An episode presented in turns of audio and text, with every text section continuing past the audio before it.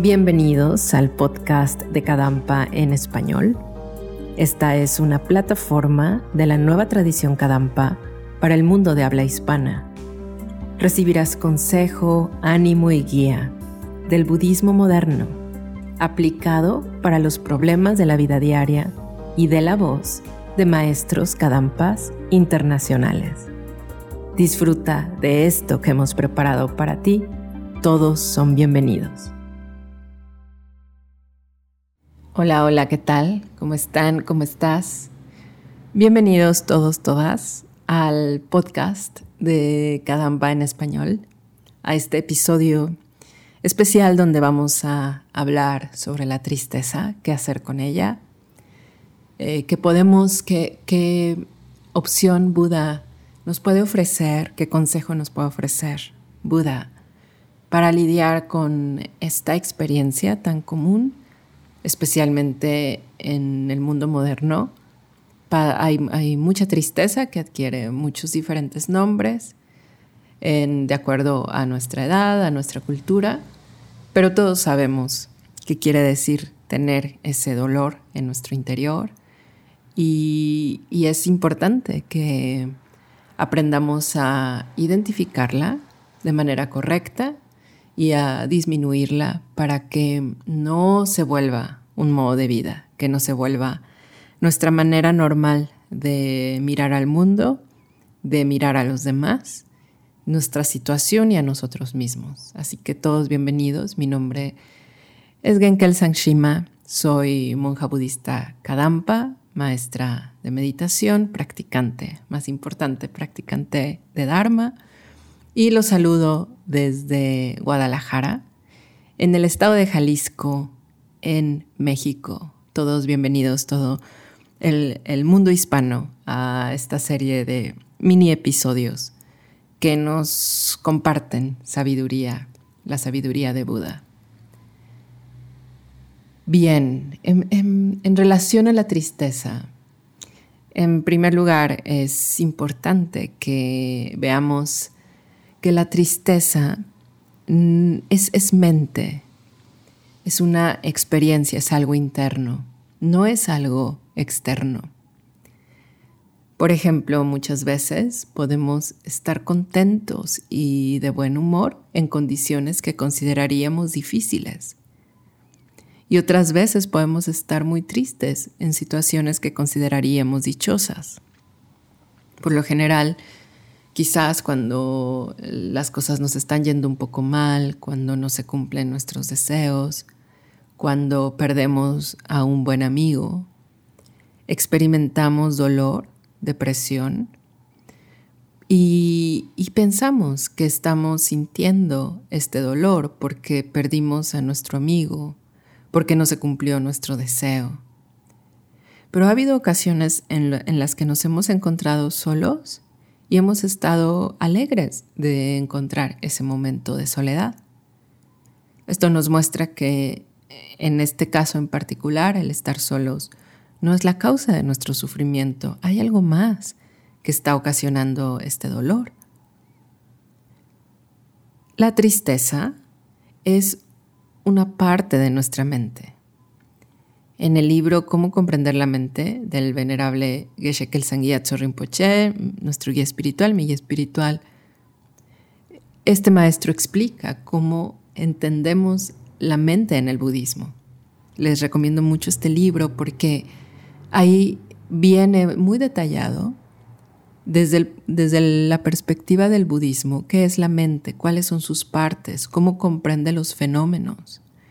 Y cuando digo perspectiva del budismo es que, claro, en el mundo actual hay muchas visiones de qué, de qué se puede hacer con la mente, ¿no? Sin embargo, Buda da una explicación para entender la mente desde la perspectiva de su potencial, del potencial que todos tenemos de disfrutar de verdadera felicidad. Es una perspectiva llena de esperanza, llena de capacidad para darnos esa, esa ilusión, por así decirlo, de desarrollar al máximo lo que como seres humanos podemos lograr. Que es la felicidad última y suprema. Y desde ese punto de vista es, es muy apropiado estar felices, de tener la oportunidad de, de aplicar esfuerzo para disfrutar de la felicidad que tanto deseamos.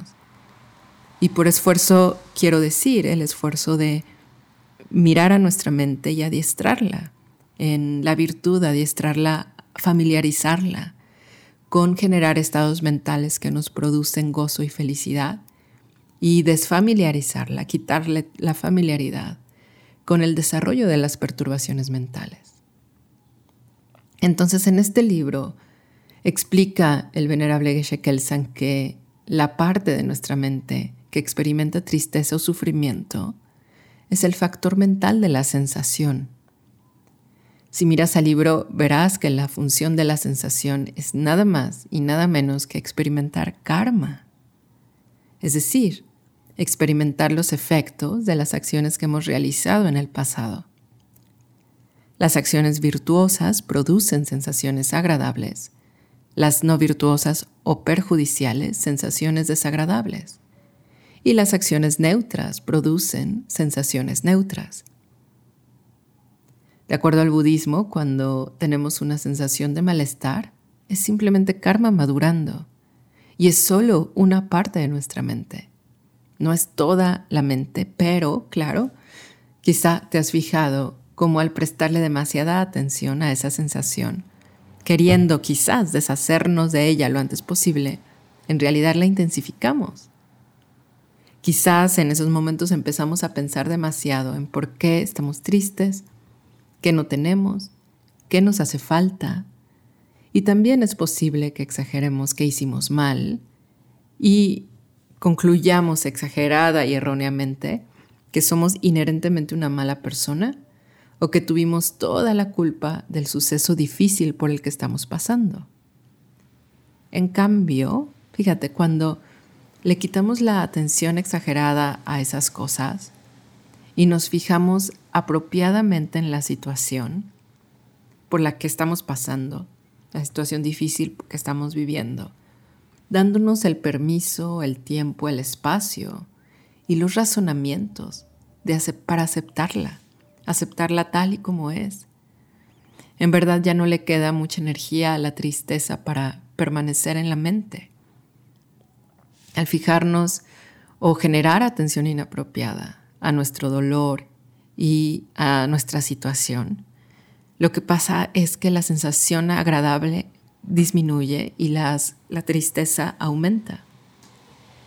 En el libro Nuevo Ocho Pasos hacia la Felicidad, mi maestro explica que si analizamos los momentos en los que nos hemos sentido muy mal, se caracterizan por una desmesurada preocupación por nuestro propio bienestar. Es decir, que estamos exagerando o concediéndole demasiada importancia a esa situación, al momento específico en que estamos viviendo y a nosotros mismos viviéndolo.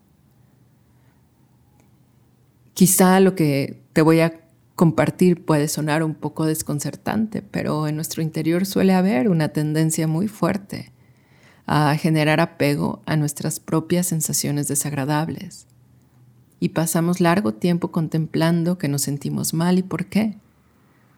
Y luego, cuando han crecido de esta manera, quizá algunos las reprimimos, fingiendo que no las tenemos, fingiendo que no están ahí, pero en realidad crecen en nuestro interior y muchas veces se transforman también en enojo o en resentimiento. En realidad, si las aceptamos tal y como son, si nos damos el permiso de aceptar la situación tal y como es, veremos que las sensaciones desagradables en primer lugar, tenemos muchísimas sensaciones a lo largo del día. Algunas prevalecen, otras son muy fuertes, otras son débiles. Pero si nos damos la oportunidad de experimentarlas, de simplemente observarlas por lo que son, nos daremos cuenta que no duran para siempre, que las sensaciones en sí son impermanentes, surgen y cesan, y no forman parte intrínseca de nosotros mismos. Y también las sensaciones desagradables pueden ser, o la tristeza, la tensión, el estrés, pueden ser grandes maestras para nosotros. Así como las sensaciones desagradables físicas nos pueden indicar que algo en nuestro cuerpo no está bien, las sensaciones desagradables nos pueden enseñar algo bastante, bastante profundo. Nos pueden servir de ventana a ver algo más allá de nuestra propia situación, del momento.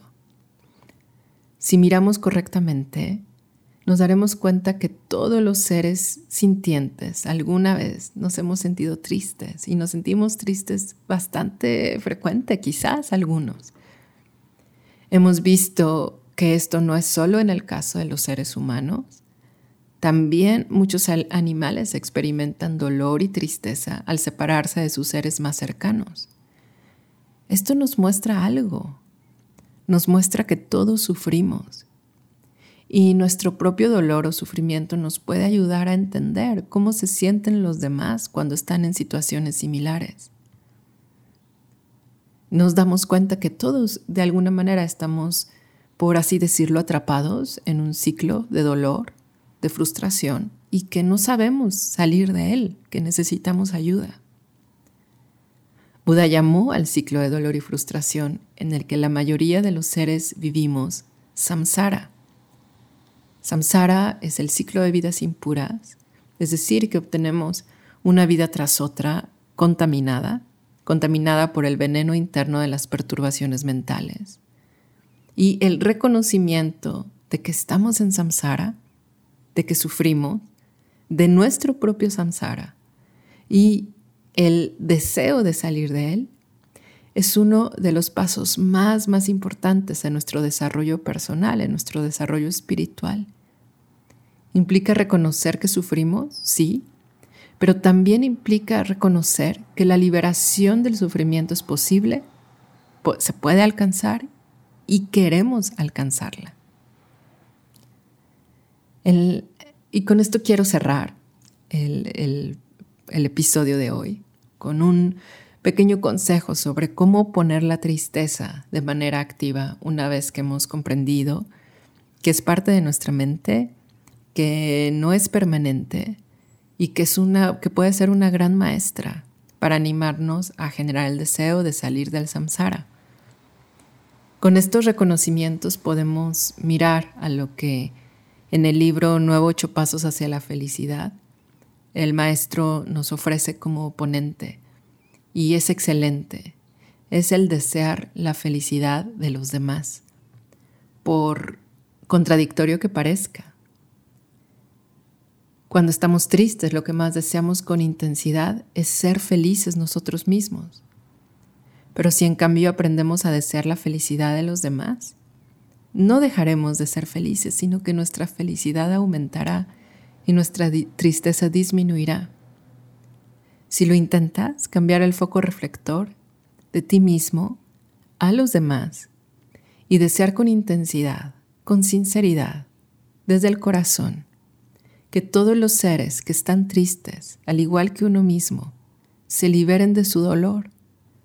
Y pensamos qué maravilloso sería que todos los seres disfrutaran de verdadera felicidad, de la felicidad que surge de una mente en paz, que tengan todo lo que necesitan, todo lo que desean que les beneficie.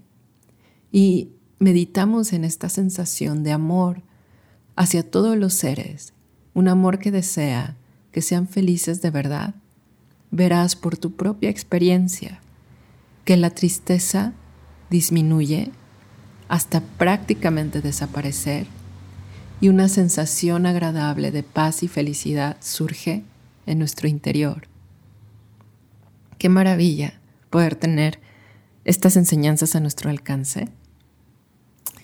Y bueno, a practicar. Los dejo a todos, a todas.